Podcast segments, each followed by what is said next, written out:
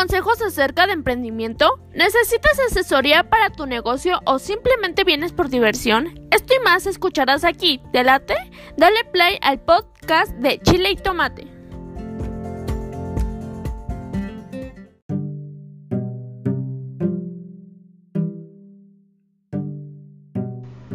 Nunca te olvides de quién eres. Nunca olvides el camino que tuviste que cruzar para llegar hasta donde has llegado. Mediano o gran éxito que tengas. Nunca dejes a un lado las personas que en algún momento te ayudaron a ti, del modo que sea. Eso te va a hacer ser, número uno, mejor persona y número dos, mejor empresario. Porque tus logros, tus logros son momentáneos nada más. Esos con el tiempo, estoy seguro que se van a perder. Todo en esta vida tiene fecha de caducidad. Pero ¿sabes qué? A veces, a veces el estar bien con la gente que en algún momento nos tocó coincidir, esos recuerdos se quedan en las personas para siempre, hasta el último día de su existencia en este mundo. Más vale un amigo que un peso en el bolsillo. Grábatelo bien. Rodéate de personas que te quieran por tu integridad personal, no por tus bienes materiales.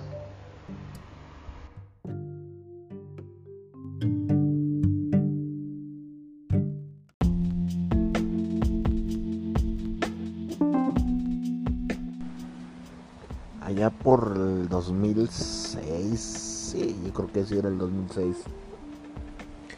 Me encontraba, me encontraba yo por allá por febrero 2006, yo creo que era.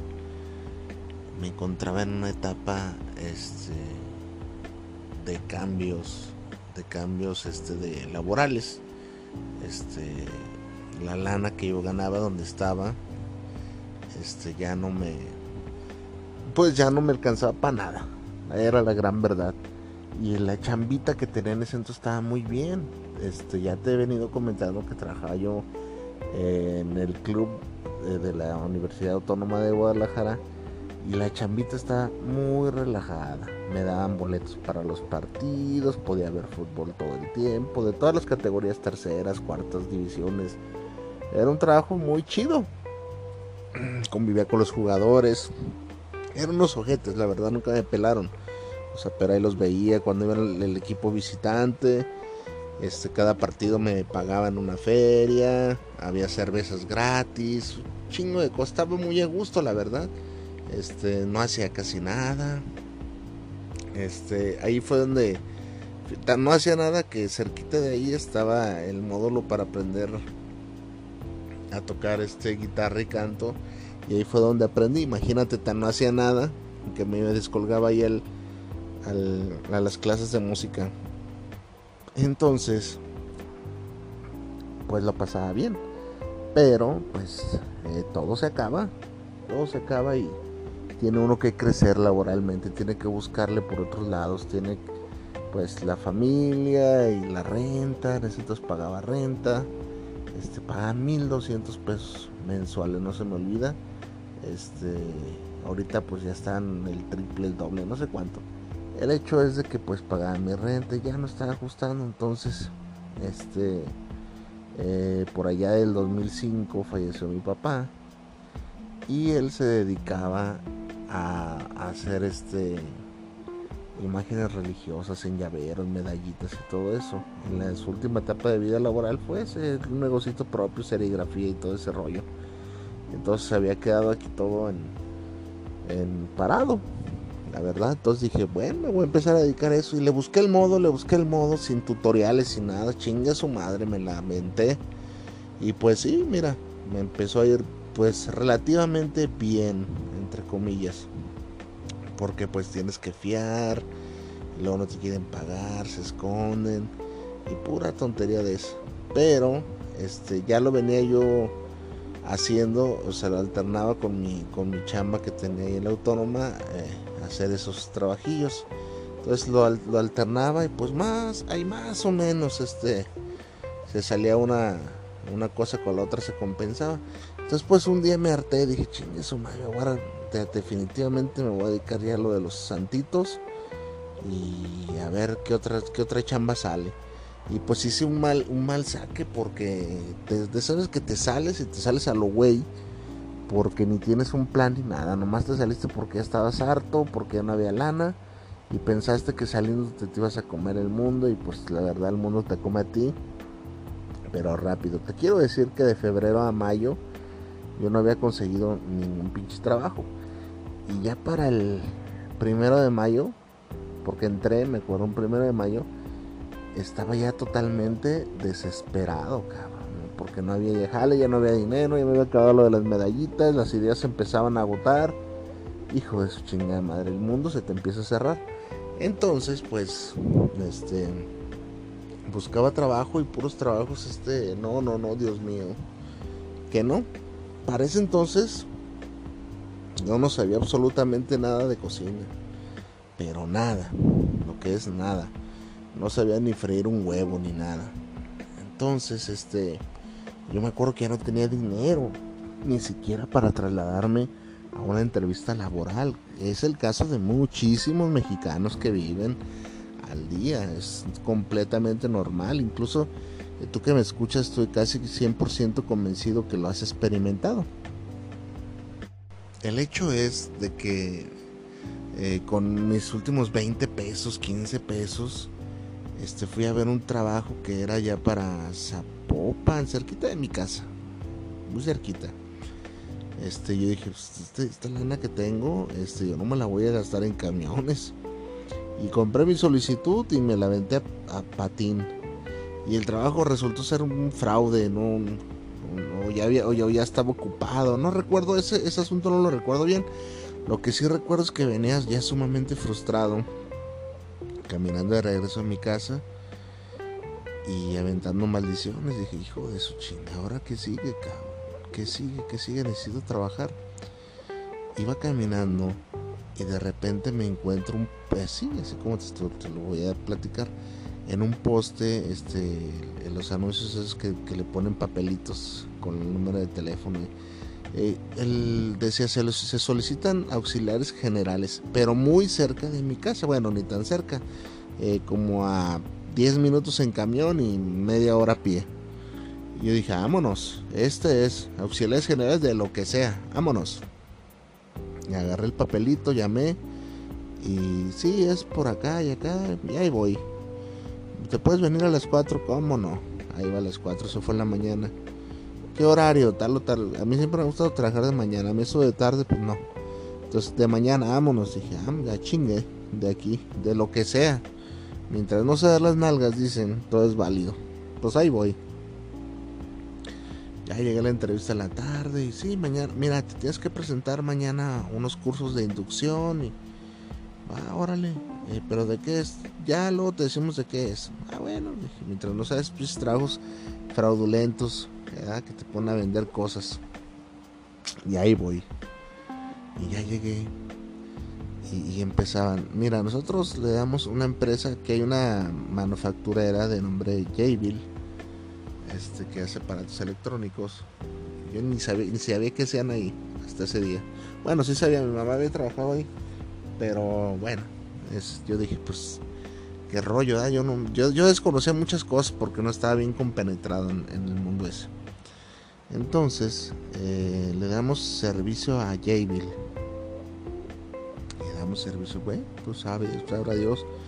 Este, a lo mejor es este, llevando algunos materiales o, o esas cosas, que sé yo, dije. Y ya estaba el curso y, a ver qué hacemos y esto y y empezó el pinche cursillo. Y ya era de tres días. Lo tomé el curso. Ya el viernes este entras a trabajar y caía en primero de enero, de mayo, perdón. Y ahí voy. Ahí voy al, trabajo, el primero de, No, que sí se trabajaba. Y, llegué yo y pues resulta que nadie había trabajado. Nomás y entramos a las 6 de la mañana, imagínate. Bueno, voy a omitir ciertos detalles, nomás creí importante resaltar es, y ya pues resulta que no entré hasta el 2 de, mayo. ya estando ahí el 2 de mayo, no miento, ya había entrado, ya había entrado, es mentira, ya había entrado. Entré, entré este, ya el día que me tocó entrar, entramos como a las 11 de la mañana, pues ya un grupito de gente ahí íbamos. Y me, me habían dicho que iba a entrar de almacenista. No, tú vas a ser almacenista. Ah, toda madre. Y ya íbamos el grupito de gente. El grupito de gente. Y este. Y ten tus, tus uniformes. Ya me, ya me los habían dado. Mis uniformes. Ah, órale. Y ya un pantalón, una camisa. Estaban bonitos los uniformes. Y un pantalón, una camisa, zapatitos. Está muy formal la empresa, ¿eh? Y bueno. Este, sabrá Dios. Una camisa de botones. Bonita, bonita la camisa. Y ahí voy. Miren, este es el área de comedor. Ustedes pueden aquí venir a comer. Oh, pues está bien. Y ya este. Pasamos al área de líneas. Y aquí es donde sus compañeros. ¿Qué pedo, cabrón? Así sus compañeros. Y hay veces que les va a tocar hacer es. Dije, ¿qué? ¿Qué? ¿Qué? Dije, ¿qué pedo, cabrón? ¿Va a ser de cocina? No mames, no, no, no, no, no. Yo no voy a andar sirviendo comida, qué vergüenza. Luego traen cofia y no mames, yo no voy a poner eso, qué pinche ridículo. Neta, ¿eh? Y, el cubrebocas y mandilito, no, no mames. No, yo no voy a andar sirviendo comida. Pues dije, yo ahorita mismo me largo, cabrón. Pero recordé que tenía, pues, necesidad. Entonces, pues cuando tienes necesidad, te la pelas. Tienes que entrarle. Y dije, chingue su madre, bueno, me quedo aquí una semana y, vámonos, este ya, ya lo que sigue, porque esta chama no es para mí, yo no, no quería eso, y de verdad no me habían dicho que era de cocina. Y peor aún, fíjate, ni siquiera iba de almacenista, me dijeron, ¿sabes qué? La vacante de almacenista, la última la tiene este compa. Así que pues tú te, te vas para allá para ayudante de cocina, chingue su madre y para acabarla ni era de ayudante, era una, cosa que se llamaba resortidor y tienes que resortir toda la comida que, que, había en las líneas de, lo que van sirviendo. Un comedor grandísimo, muy grande. Y pues, ni modo. Lo que sí recuerdo, lo que sí recuerdo aquel primer día de trabajo fue a una persona que me recibió, que me recibió, era el chef encargado de turno esa persona, este, lo primero que me dijo y siempre se lo recuerdo, mira, ven, vamos, te voy a decir dónde, vas a tirar la basura. Ah, ven, agárrate los botes de basura. Y fuimos a tirar los, botes de basura. Me hizo lavarme las manos como primer labor. Yo acababa de ir a la, a la, a la Virgen de Talpa a vender mis santitos y traía unas pulseras que junto con mi hermano habíamos hecho para ir a vender allá unas pulseritas de tela. Y pues me dijo, no puedes andar aquí con eso. Me quité mi pulserita y este y pues ya este me tocó conocer ahí a esta persona que era el encargado de turno y pues yo estaba renuente como como todo como todo cuando es nuevo todo para ti pues estaba renuente eh, pero eh, pues como te digo la necesidad hace hace que salgan cosas extraordinarias del ser humano entonces este me quedé me quedé a trabajar ahí ese día me daba una vergüenza salir a, pero güey, fíjate nada más la estupidez que pensaba en ese entonces. Yo tendría mis 26 años, 25, 25 años en ese entonces todavía. Ya hace rato de eso. Ahorita que hago las cuentas ya hace rato. Entonces este me da una vergüenza. Imagínate nada más este lo, lo, lo idiota que estaba. De verdad que es este increíble las cosas que, pasan este, me ponía el cubrebocas muy arriba para que nadie me conociera, porque mucha gente del barrio trabajaba. Entonces, pues así. Ese día conocí a esta, a esta persona que me acogió en la cocina, sin albur, ya sé que te está riendo, me cobijó en la, en la cocina, este, me enseñó muchas, muchas, demasiadas cosas, este, con un gran liderazgo, mucha personalidad este, y a la postre este, llegamos a, hacer, yo considero, este, un buen equipo de trabajo ahí. No sé si él lo considere. Este, hubo después varias personas que ingresaron y se hizo una buena química. Es como, como cuando Eh, yo así lo veo porque yo estuve ahí. O sea, a lo mejor si le preguntas a él, pues él va a decir otra cosa, ¿verdad? Que, porque ya se lo he dicho y él me manda el tubo. Eh, para mí fue una, una, generación muy chida y la pasamos muy chido ahí. Le he dicho yo, digo que, como otros otro grupito de trabajo, pues no. Y él me ha dicho, pues no, ha habido varios. Pero pues, ya ves que uno se quiere sentir el, el importante. Entonces, este, lo, pues, yo, lo, yo lo relaciono así como cuando el, el Barcelona de Rafael Márquez, que, que todos se le llevaban bien, y estaba Ronaldinho, y tú veías la química en el campo y dices, estos cabrones se pueden llevar mal en el vestidor, o el Real Madrid triunfador, o pues cualquier equipo, o, o los Chicago Bulls de Jordan y Pippen y todos que están en esa era. Entonces pues la llevamos bien, hacíamos unos cotorreos. A veces los viernes a la salida este, nos íbamos a, a la casa de una señora de nombre Vicky que espero algún día me escuche.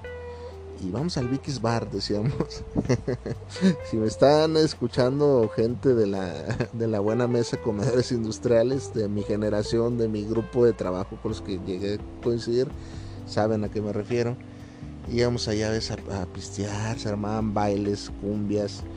Este, o a veces enfrente había una unidad deportiva y comprábamos caguamas. Y así en la pinche calle eh, no, era un bolonón el que íbamos. Qué tiempos aquellos, eh. Este, llevamos guitarras, yo tengo un guiro y hacíamos música y chingue su madre, y se armaba la cumbia y la gente bailaba. No, qué, días aquellos, era, eran para mí pues, era un gran equipo de trabajo, conocía mucha gente este, importante y pues una cosa llevó a la otra. Este, yo en la vida, si me hubieras preguntado todo en aquellos entonces, soy otra persona, totalmente otra persona. Este, definitivamente hay veces que las cosas llegan por coincidencia y cuando no las buscas te encuentran. Porque yo notaba, empecé a notar que ese trabajo no era como los otros que había tenido. Yo era, soy una persona, este, me considero para unas cosas como toda la gente. Para unas cosas soy muy hábil, hábil pero soy muy torpe para otras y tardo mucho tiempo en, agarrar el rollo para unas cosas. Pero ya cuando la agarro me vuelvo muy hábil. Y no toda la gente es así, hay gente que, rápido hace una habilidad. yo soy muy lento de aprendizaje, aprendo de un modo distinto. Entonces, este, y la cocina no, la cocina yo veía que, se me daba. O sea, no la cagaba tanto, porque todos los pinches trabajos que había tenido, puras cagazones.